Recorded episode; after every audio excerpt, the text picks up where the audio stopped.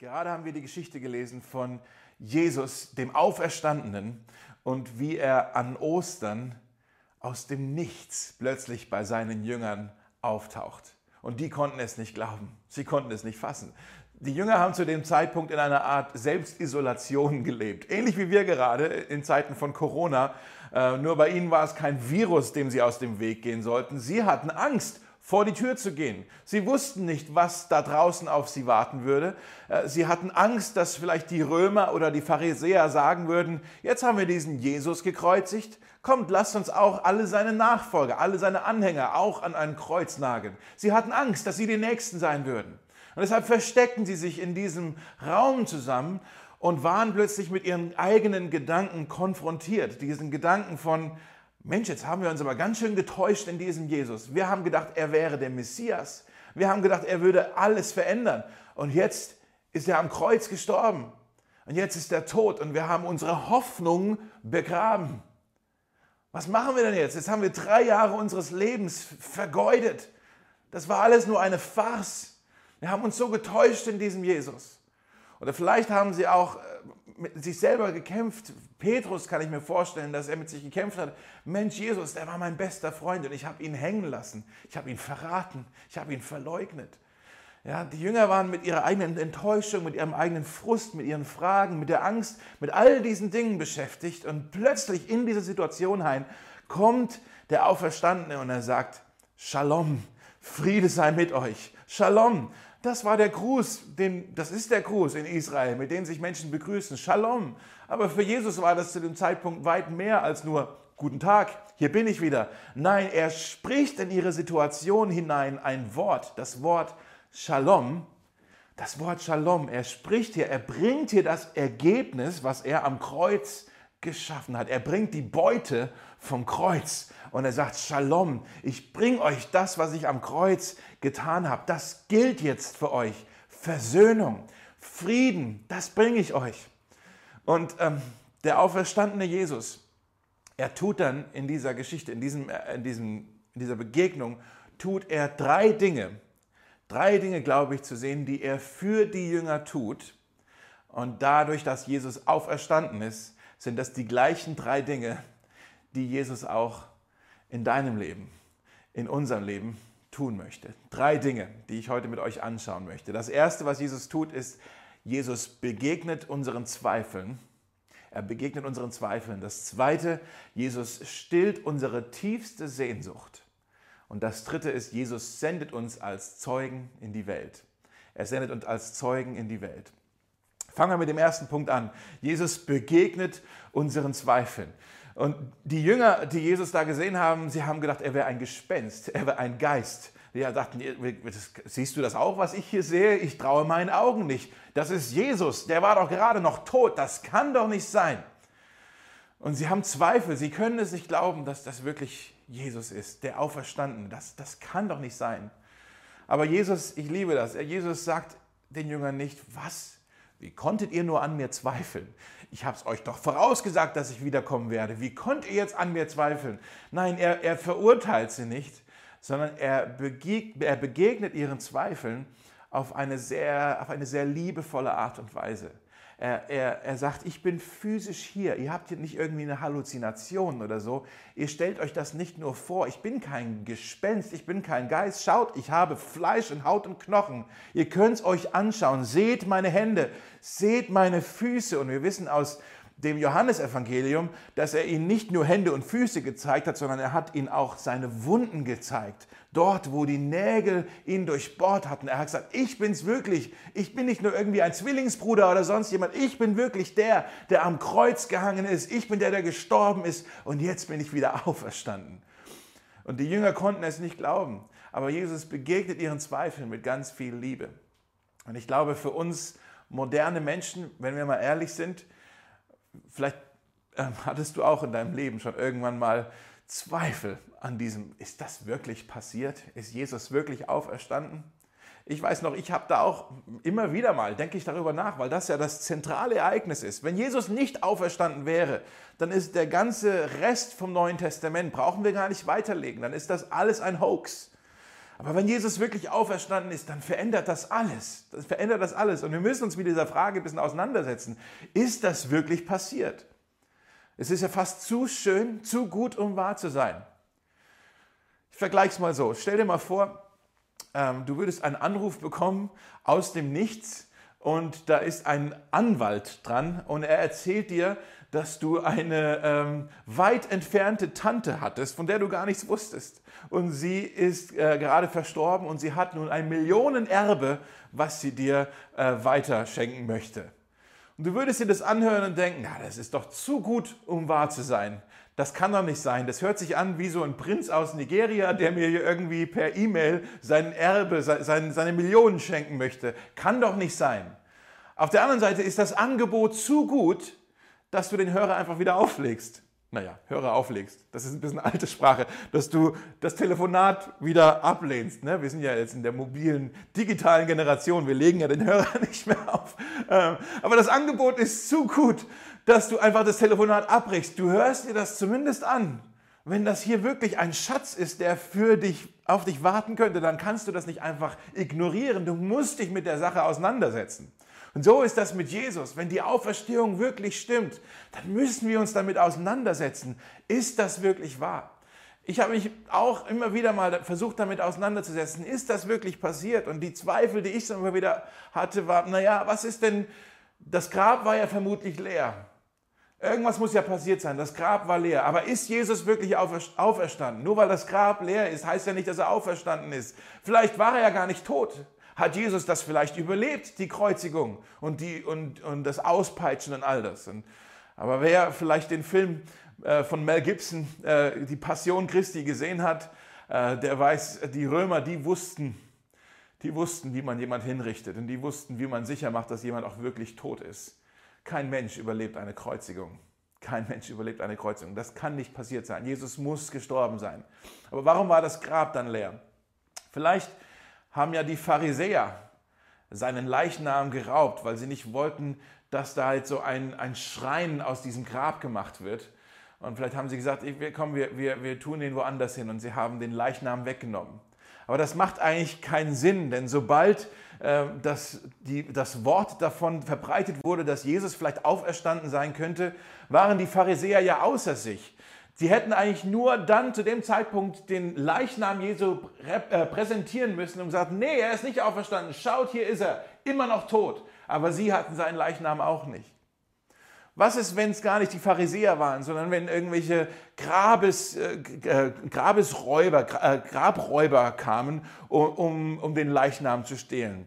Aber auch das macht keinen Sinn, denn der Leichnam von Jesu, der, der Körper von Jesu war weg aber die, ähm, die, die, ähm, leicht, die, die Klamotten sozusagen, die Binden und alles, was er anhätte, die Tücher, Entschuldigung, die Grabstücher, die er anhatte, ähm, die waren immer noch da, die waren zusammengefaltet. Warum würde ein Grabräuber das Wertvolle, die besonderen Tücher liegen lassen und einen nackten Körper entfernen. Was will man mit einem toten, nackten Körper? Man will natürlich die Tücher haben. Das macht keinen Sinn, dass jemand, äh, das Grabräuber den Leichnam geklaut hätten.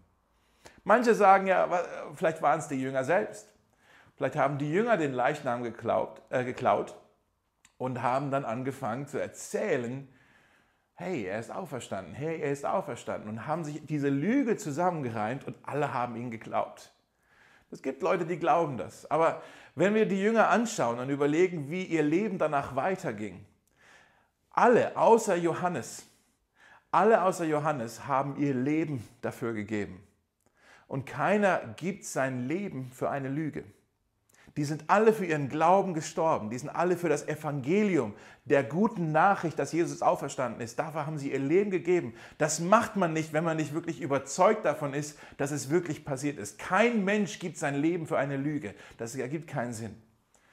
Also wir haben manchmal unsere Zweifel, aber je mehr wir uns damit auseinandersetzen, desto mehr merken wir, irgendwas ist dran. Irgendetwas muss passiert sein. Warum sonst sind aus diesen eingeschüchterten Jüngern plötzlich die die mutigsten Missionare geworden, die im ganzen römischen Reich und darüber hinaus überall von Jesus erzählt haben und sogar ihr Leben dafür gegeben haben. Das macht man nicht, wenn nicht wirklich etwas passiert ist. Irgendetwas muss passiert sein. Also, wir sind in aber in guter Gesellschaft, wenn wir unsere Fragen haben, denn die Jünger hatten auch gedacht, hey, äh, die haben nicht gesagt, oh Herr, wir, wir, wir wussten, dass du es tun konntest. Nein, sie konnten ihren Augen nicht glauben. Die haben gesagt, du bist doch ein Gespenst. Die hatten auch ihre Zweifel. Und dann haben sie, selbst als sie seine Hände und seine Füße gesehen haben, konnten sie immer ihren, ihren Augen noch nicht glauben.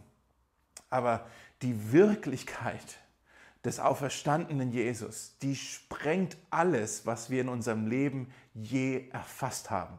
Sowas ist noch nie vorher passiert und ist auch seitdem nie mehr passiert. Jesus wurde nicht nur reanimiert wie in einem Krankenhaus. Nein, es ist eine grundsätzliche Durchbrechung gewesen durch die Todesgrenze hindurch. Er hat das Unfassbare gemacht. Dafür gibt es keine Parallele. Wir haben oft Fragen darüber. Das ist okay, aber Jesus begegnet unseren Zweifeln und er kommt in Liebe auf uns zu. Bevor wir zum nächsten Punkt kommen, wollen wir jetzt gemeinsam ein Lied singen und mit unseren Lippen bekennen, ja, wir glauben das, dass du wirklich der Auferstandene bist. Lass uns gemeinsam jetzt singen. Das Zweite, was Jesus für seine Jünger getan hat und was er auch für uns heute, für dich und mich tun möchte, ist, Jesus stillt unsere tiefste Sehnsucht. Jesus stillt unsere tiefste Sehnsucht. Und du fragst dich, okay, wie komme ich jetzt da drauf aus diesem kurzen Bibeltext, den wir uns angeschaut haben, aus Lukas 24? Da ist eine etwas komische Stelle drin in, diesen, in dieser Geschichte.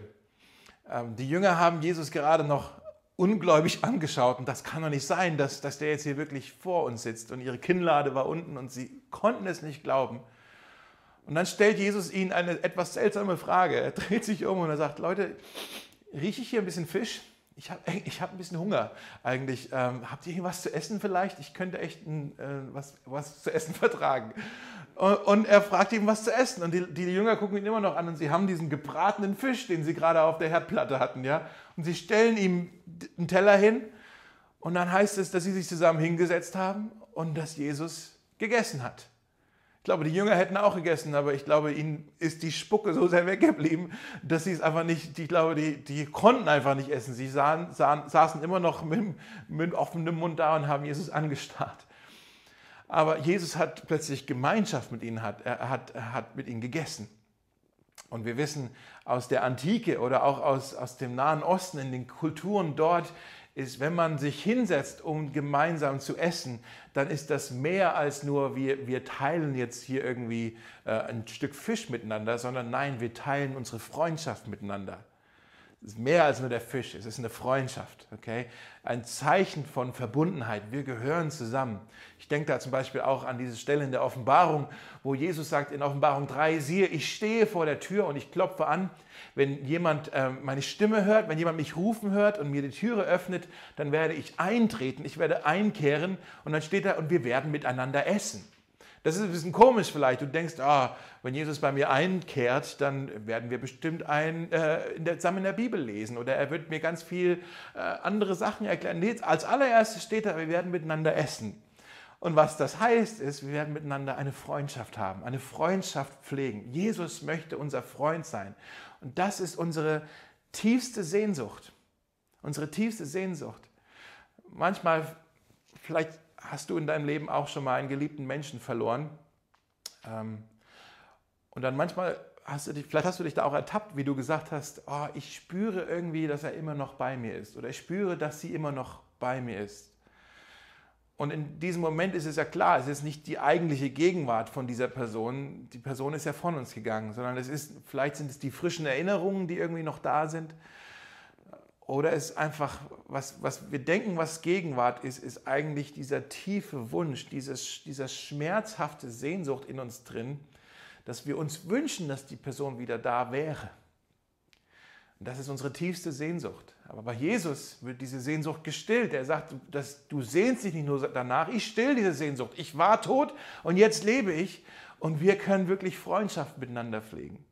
Und seht ihr, und dann in der Freundschaft in dem Kontext von Freundschaft macht Jesus dann die Bibel auf und er erklärt den Jüngern alle möglichen Dinge aus den Schriften, die, die alle mit ihnen zu tun haben. Und da steht dann, dass die Jünger plötzlich eine Erkenntnis hatten, dass ihnen die Augen geöffnet wurden.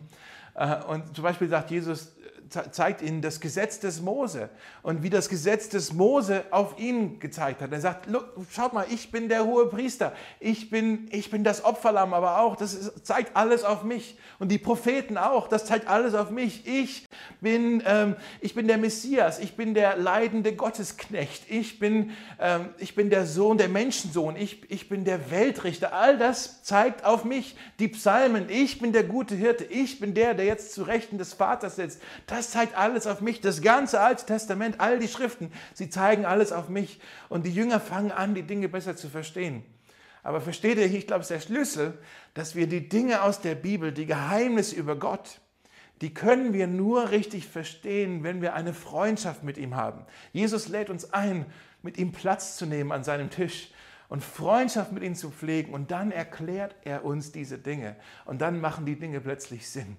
Jesus lädt uns ein zu einer Freundschaft. Das ist unsere tiefste Sehnsucht, die er stillen möchte. Wir haben einen sehr netten Menschen bei uns in der Gemeinde und das ist der Erich.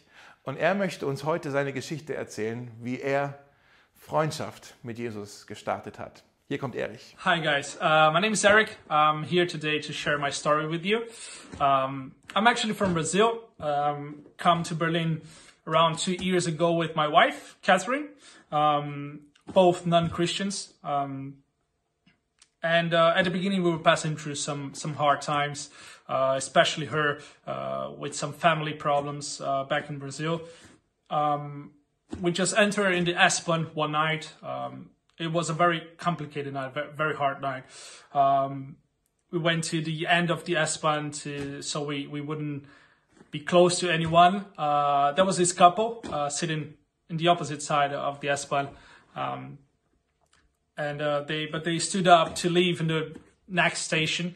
Um, but the girl came back, uh, and she just came back, looked at my wife, and said, "Sorry, um, it's her name, Catherine." We both um, kind of didn't know how to respond to that. Uh, my wife said, "Yes, uh, my name is Catherine. Uh, how do you know it?" And um, Laura, uh, she just replied to her saying, "Look, I'm sorry. Um, God just gave me your name. Uh, asked me to tell you that He loves you. Uh, is there anything that I can pray for you?" And then uh, my wife started crying, uh, share a bit. Uh, she prayed for us, invited us to go to the home group they do. They they have every Friday. Um, we went there and we met some amazing people. Um, and then we started to go every Friday, having dinner with them, uh, listen to them praying at the beginning, uh, singing, um, and um, it, it, was it was so so so pure, so genuine. Um, and in these home groups, uh, I started to to uh, give in space, uh, open myself to to accept that, and that's when I found out what Christianity is really about. Um, it's not a religion. Yeah, uh, I, I, found out by myself that it's um, it's a relationship. Uh, that that's what Jesus wants. Uh, Jesus wants to have a relationship with uh, each one of us, and uh, meeting this this this people uh, on every Friday. It was the, the perfect way to to find out by ourselves. Um, I'm pretty sure God knew that already. and um, that was the right way, uh, way for us. And then after some time we, we started going to church when we felt more comfortable. Um, and that, that was the, the most amazing part. Um, everyone was so um, open to us so so true so honest. They, they never asked us for, for anything. They just uh, received us with with love uh, and and we love them back and uh, I think that's what Jesus wants from us uh, to to to be loved and to and to love us back. That we give we give Him room to love us back. Uh, that's what I, I learned, and that's what I still learning. Um, I have some experiences where I I needed some answers, um, and I asked God to talk to me. And it's amazing how you can actually listen to Him if you give him space, he wants to talk to you through his word, um, through um, someone else. Um, he will find the best way to touch you. Uh, he's just waiting you for open your heart for it. And um, yeah, I'm pretty sure that um, that's uh, that's the message that God uh, want me to, to pass on uh, today in Easter. Uh, give Him space to to love you, and and you will learn to love Him back. It's uh, it's really easy. um, yeah, guys, that's that's a bit of my story. I hope you all have a nice Easter uh, and at home, unfortunately. but um, yeah, hope to see you guys soon. Vielen Dank, Erich. Wir kommen zum dritten Punkt. Wir schauen uns drei Dinge an, die Jesus am Tag der Auferstehung seinen Jüngern gebracht hat. Und das sind drei Dinge, da er auferstanden ist und auch heute lebt. Diese drei Dinge will er auch für dich und für mich, für uns heute tun. Das erste war, Jesus begegnet unseren Zweifeln. Das zweite, er stillt unsere tiefste Sehnsucht. Und das dritte ist, Jesus sendet uns als seine Zeugen in diese Welt. Er sendet uns als seine Zeugen in diese Welt.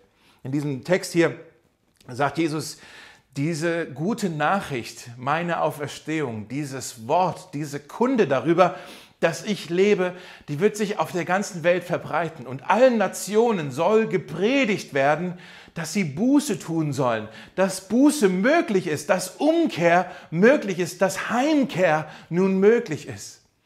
Und er sagt, ihr seid meine Zeugen, ihr habt es doch jetzt gesehen und erlebt und erfahren, dass ich Wirklichkeit bin, dass ich lebe. Und er sagt zu allen seinen Jüngern, auch zu dir und zu mir, wenn du erkannt hast, dass Jesus der Auferstanden ist, wenn du das erlebt und erfahren und gesehen hast, dann sagt er zu dir, das soll dein ganzes Leben bestimmen, wie du von jetzt an weiter lebst, wie du Entscheidungen triffst, was du von jetzt an tust, soll davon bestimmt sein, dass du die Auferstehung, den Auferstandenen erlebt hast.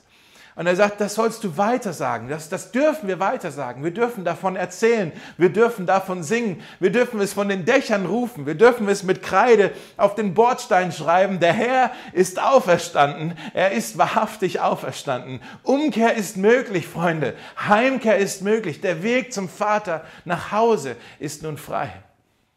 Und steht, seht ihr, Evangelisation ist so ein Wort, das mögen wir vielleicht nicht so. Oh, Evangelisation, dann bin ich da so ein so, so ein Prediger auf irgendeiner Sprudelkiste und ich schreie rum, wie böse alle sind. Das will ich doch nicht und so.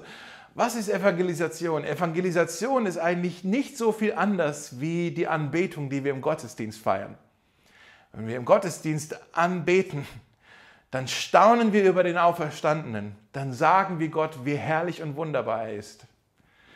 Evangelisation ist, wir sagen anderen, wie herrlich und wunderbar er ist. Anbetung, wir sagen Gott, wie wunderbar er ist. Evangelisation, wir sagen anderen, wie wunderbar er ist. Wir nehmen einfach unser Anbetungslied und wir singen es vor den Menschen. Wir staunen vor den Menschen über Gott und was er in unserem Leben getan hat. Das heißt es, ein Zeuge zu sein. Wir erzählen davon, was er für uns getan hat. Wir bezeugen es, wir lieben es, wir staunen vor den Menschen über Gott. Und das ist aber nicht so einfach. Und ich glaube, Jesus wusste, dass das nicht so einfach für uns sein wird. Und deshalb verspricht er in diesem Text uns eine Kraft, die wir empfangen dürfen. Eine Kraft von ganz oben, die wir brauchen werden. Denn alleine, alleine schaffen wir es nicht. Er verspricht uns hier den Heiligen Geist. Er sagt hier, wartet noch in Jerusalem, bis ihr nicht den Heiligen Geist empfangen habt. Und der Heilige Geist wird euch dann die Kraft geben, die ihr braucht, um meine Zeugen zu sein. Ihr werdet den Mut, alleine habt ihr den Mut nicht, alleine habt ihr die Kraft nicht, alleine habt ihr die Energie nicht, alleine habt ihr nicht die Worte, die ihr verwenden sollt, alleine habt ihr nicht die Augen, um die Menschen so zu sehen, wie ich sie sehe, alleine habt ihr nicht die Ohren, um zu hören, was sie sagen. Wir brauchen den Heiligen Geist, um seine Zeugen zu sein. Sonst ist es wie, als ob wir versuchen, Auto zu fahren, ohne dass ein Motor drin ist. Oder wir versuchen zu telefonieren, ohne dass der Akku aufgeladen ist. Alleine geht es nicht. Wir haben von alleine aus die Kraft nicht. Ohne den Heiligen Geist können wir nicht sehr viel tun. Mit dem Heiligen Geist können wir einiges bewegen. Ja? Jesus hat gesagt, dass der Vater im Himmel äh, den Heiligen Geist denen geben wird, die ihn darum bitten. Er wird den Heiligen Geist denen geben, die ihn darum bitten. Das steht in Lukas Kapitel 11. Und eigentlich ist es so einfach. Das steht da so. Wir können ihn darum bitten. Der Heilige Geist ist ein Geschenk, das der Vater, Gott der Vater, uns gerne und großzügig geben möchte. Allen, die ihn darum bitten. Ähm, deshalb bitte ihn erwartungsvoll. Sag ihm, dass du abhängig bist von dieser Kraft, dass du es alleine nicht schaffst, dass du die Kraft Gottes brauchst in deinem Leben, damit du so leben kannst, dass auch andere sehen können, was für einen Unterschied die Auferstehung in deinem Leben getan hat. Der Heilige Geist ist das Geschenk, das der Vater dir heute geben möchte. Und deshalb möchte ich zum Abschluss, ähm, wir kommen fast ans Ende, an, an, das Ende dieses Gottesdienstes, aber ich möchte gleich ein Gebet sprechen.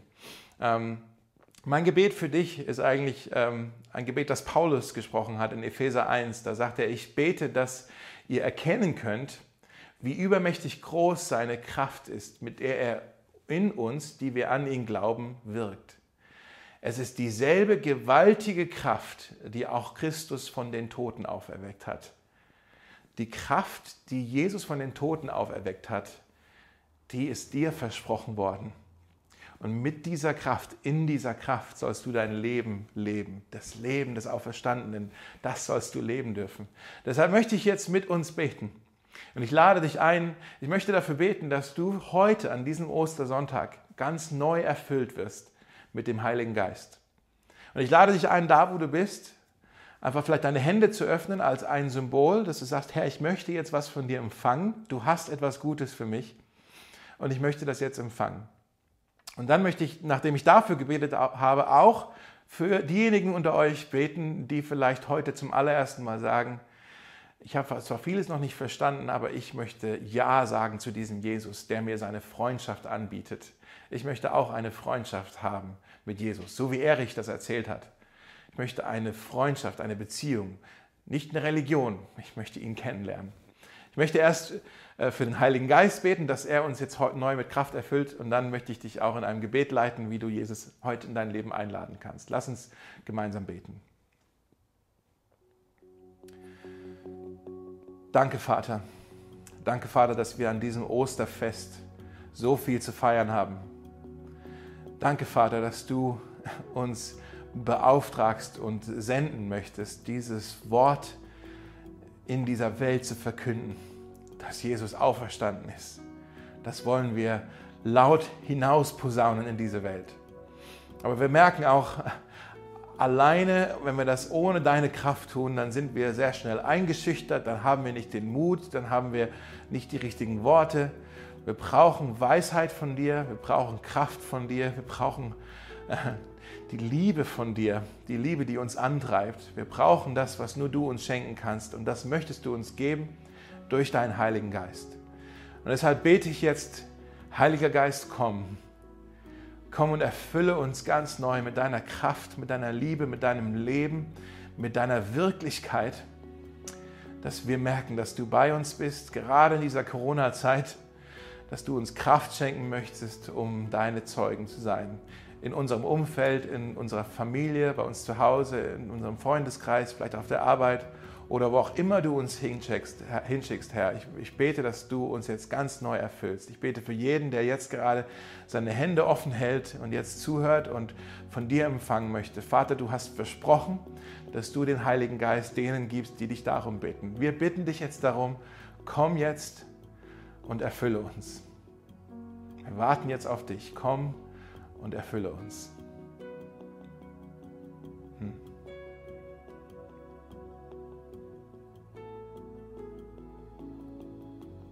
Und ich bete auch ähm, für diejenigen, die Jesus, die dich vielleicht noch gar nicht auf eine ganz persönliche Art und Weise kennengelernt haben, aber die jetzt zugehört haben und neugierig sind. Und vielleicht bist du das. Vielleicht möchtest du jetzt mit mir beten. Du kannst einfach in deinem Herzen das Gebet, was ich jetzt spreche, kannst du einfach nachsprechen und sagen, ja, das, was Dave gesagt hat, das, das will ich auch. Deshalb lass uns noch weiter beten. Jesus, danke.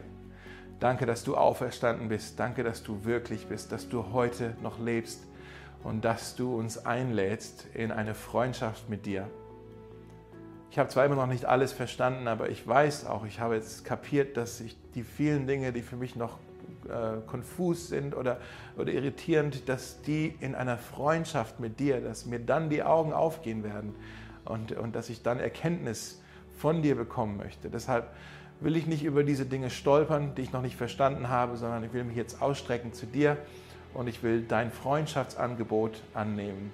Du hast gesagt, du stehst vor der Tür und klopfst und möchtest dort einkehren, wo die Türe aufgemacht wird und dort willst du einkehren und äh, Gemeinschaft haben und essen.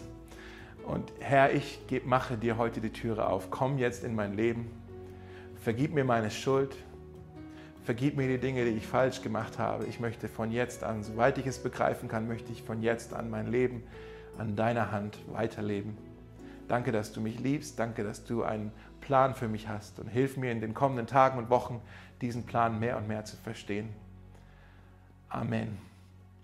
Amen.